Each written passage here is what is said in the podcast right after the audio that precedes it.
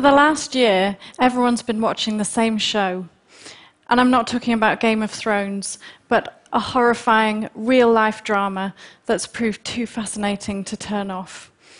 It's a show produced by murderers and shared around the world via the internet. Their names have become familiar James Foley, Steven Sotloff, David Haines, Alan Henning, Peter Kassig, Haruna Yukawa, Kenji Goto Jogo. Their beheadings by the Islamic State were barbaric, but if we think they were archaic from a remote, obscure age, then we're wrong. They were uniquely modern because the murderers acted knowing well that millions of people would tune in to watch. The headlines called them savages and barbarians because the image of one man overpowering another, killing him with a knife to the throat, conforms to our idea of ancient primitive practices, the polar opposite of our urban, civilized ways. We don't do things like that. But that's the irony. We think a beheading is nothing to do with us, even as we click on the screen to watch. But it is to do with us. The Islamic State beheadings are not ancient or remote. They're a global 21st century event. A 21st century event that takes place in our living rooms, at our desks, on our computer screens. They're entirely dependent on the power of technology to connect us. And whether we like it or not, everyone who watches is a part of the show. And lots of people watch. We don't know exactly how many, it's obviously it's difficult to calculate. But a poll taken in the UK, for example, in August 2014, found that or estimated that 1.2 million people had watched the beheading of James Foley in the few days after it was released. And that's just the first few days, and just Britain. A similar poll taken in the United States in November 2014 found that 9% of those surveyed had watched beheading videos, and a further 23% had watched the videos but had stopped just before the death was shown. 9% may be a small minority of all the people who could watch, but it's still a very large crowd. And of course, that crowd is growing all the time because every week, every month, more people will keep downloading and keep watching. If we go back 11 years, before sites like YouTube and Facebook were born, it was a similar story when innocent civilians like Daniel Pearl, Nick Berg, Paul Johnson were beheaded. Those videos were shown during the Iraq War. Nick Berg's beheading quickly became one of the most searched for items on the internet. Within a day, it was the top search term across search engines like Google, Lycos, Yahoo. In the week after Nick Berg's beheading, these were the top 10 search terms in the United States.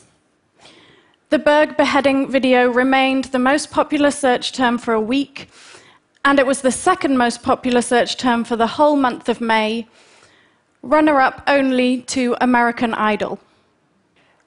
The Al Qaeda linked website that first showed Nick Berg's beheading had to close down within a couple of days due to overwhelming traffic to the site.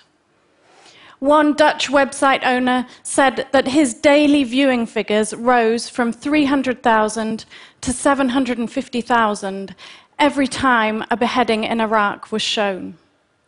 He told reporters 18 months later that it had been downloaded many millions of times, and that's just one website.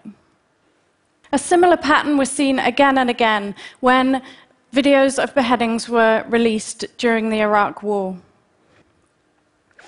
Social media sites have made these images more accessible than ever before, But if we take another step back in history, we'll see that it was the camera that first created a new kind of crowd in our history of beheadings as public spectacle. As soon as the camera appeared on the scene a full lifetime ago on the 17th of June 1939, it had an immediate and unequivocal effect. That day, the first film of a public beheading was created in France. It was the execution, the guillotining, of a German serial killer, Eugene Weidmann, outside the prison Saint Pierre in Versailles.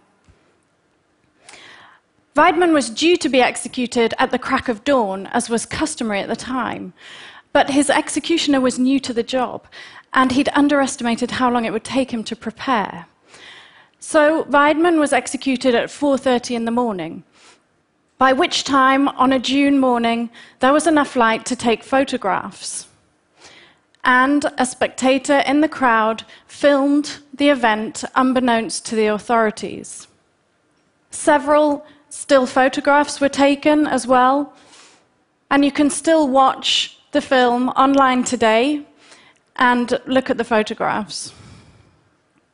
The crowd on the day of Weidmann's execution was called unruly and disgusting by the press, but that was nothing compared to the untold thousands of people who could now study the action over and over again, freeze framed in every detail.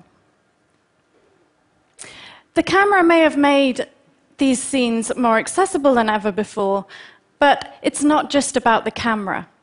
If we take a bigger leap back in history, we'll see that for as long as there have been public judicial executions and beheadings, there have been the crowds to see them. In London, as late as the early 19th century, there might be four or 5,000 people to see a standard hanging. There could be 40 or 50,000 to see a famous criminal killed. And a beheading which was a rare event in England at the time, attracted even more. In May 1820, five men known as the Cato Street conspirators were executed in London for plotting to assassinate members of the British government. They were hung and then decapitated. It was a gruesome scene. Each man's head was hacked off in turn and held up to the crowd and 100,000 people, that's 10,000 more than can fit into Wembley Stadium, had turned out to watch. The streets were packed. People had rented out windows and rooftops. People had climbed onto carts and wagons in the street. People climbed lampposts. People had been known to have died in the crush on popular execution days. Evidence suggests that throughout our history of public beheadings and public executions, the vast majority of the people who come to see are either enthusiastic or at best unmoved. Disgust has been comparatively rare, and even when people are disgusted and are horrified, it doesn't always stop them from coming out all the same to watch. Perhaps the most striking example of the human ability to watch a beheading and remain unmoved and even be disappointed was the introduction in France in 1792 of the guillotine, that famous decapitation machine. To us in the 21st century, the guillotine may seem like a monstrous contraption, but to the first crowds who saw it, it was actually a disappointment. They were used to seeing long, drawn out, tortuous executions on the scaffold where people were mutilated and burned and pulled apart slowly. To them, watching the guillotine in action, it was so quick, there was nothing to see. The blade fell, the head fell into a basket out of sight immediately, and they called out, Give me back my gallows, give me back my wooden gallows. The end of torturous public judicial executions in Europe and America was partly to do with being more humane towards the criminal. But it was also partly because the crowd obstinately refused to behave in the way that they should. All too often, execution day was more like a carnival than a solemn ceremony. Today, a public judicial execution in Europe or America is unthinkable. But there are other scenarios that should make us cautious about thinking that things are different now and we don't behave like that anymore. Take, for example, the incidence of suicide baiting. This is when a crowd gathers to watch a person who has climbed to the top of a public building in order to kill themselves. And people in the crowd shout and jeer, Get on with it, go on and jump. This is a well recognized phenomenon. One paper in 1981 found that in 10 out of 21 threatened suicide attempts, there was incidents of suicide baiting and jeering from a crowd. And there have been incidents reported in the press this year. This was a very widely reported incident in Telford in Shropshire in March this year. And when it happens today, people take photographs and they take videos on their phones and they post those videos online. When it comes to brutal murderers who post their beheading videos, the internet has created a new kind of crowd.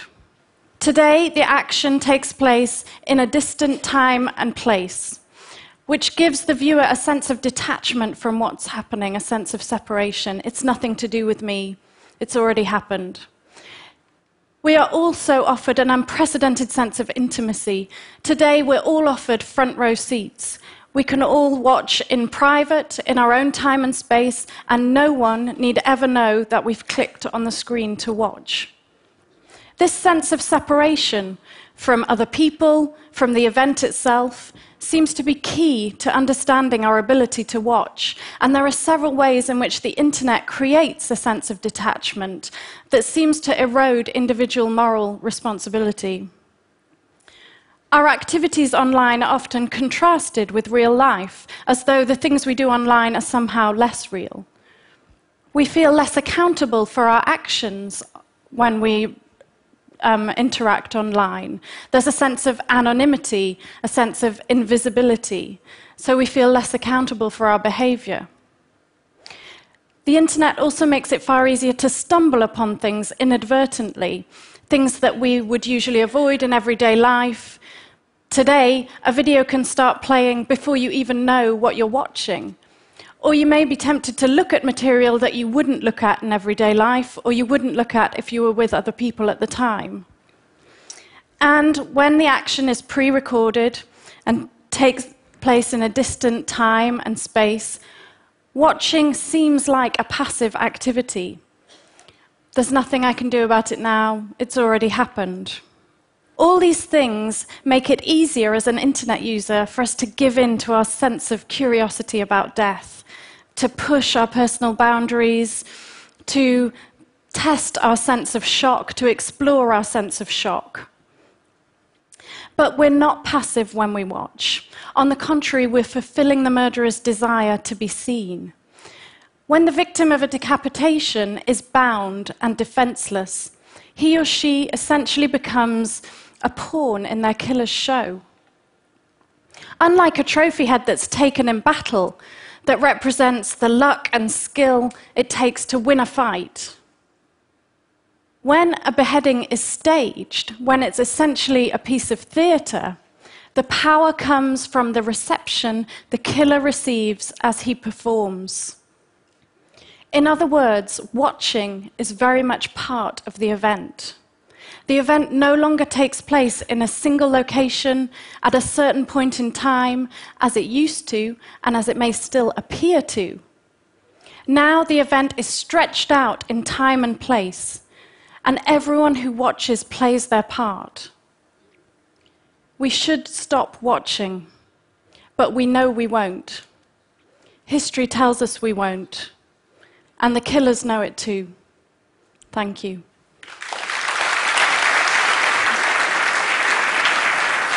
Thank you. Let me get that back. Thank, Thank you. you. Let's just move here. While they install for the next performance, I want to ask you the question that probably many people here have, which is how did you get interested in this topic? um, I used to work at a museum called the Pitt Rivers Museum in Oxford, which was famous for its display of shrunken heads from South America. People used to say, Oh, the Shrunken Head Museum, the Shrunken Head Museum. And at the time, I was working on um, the history of scientific collections of skulls. I was working on the cranial collections.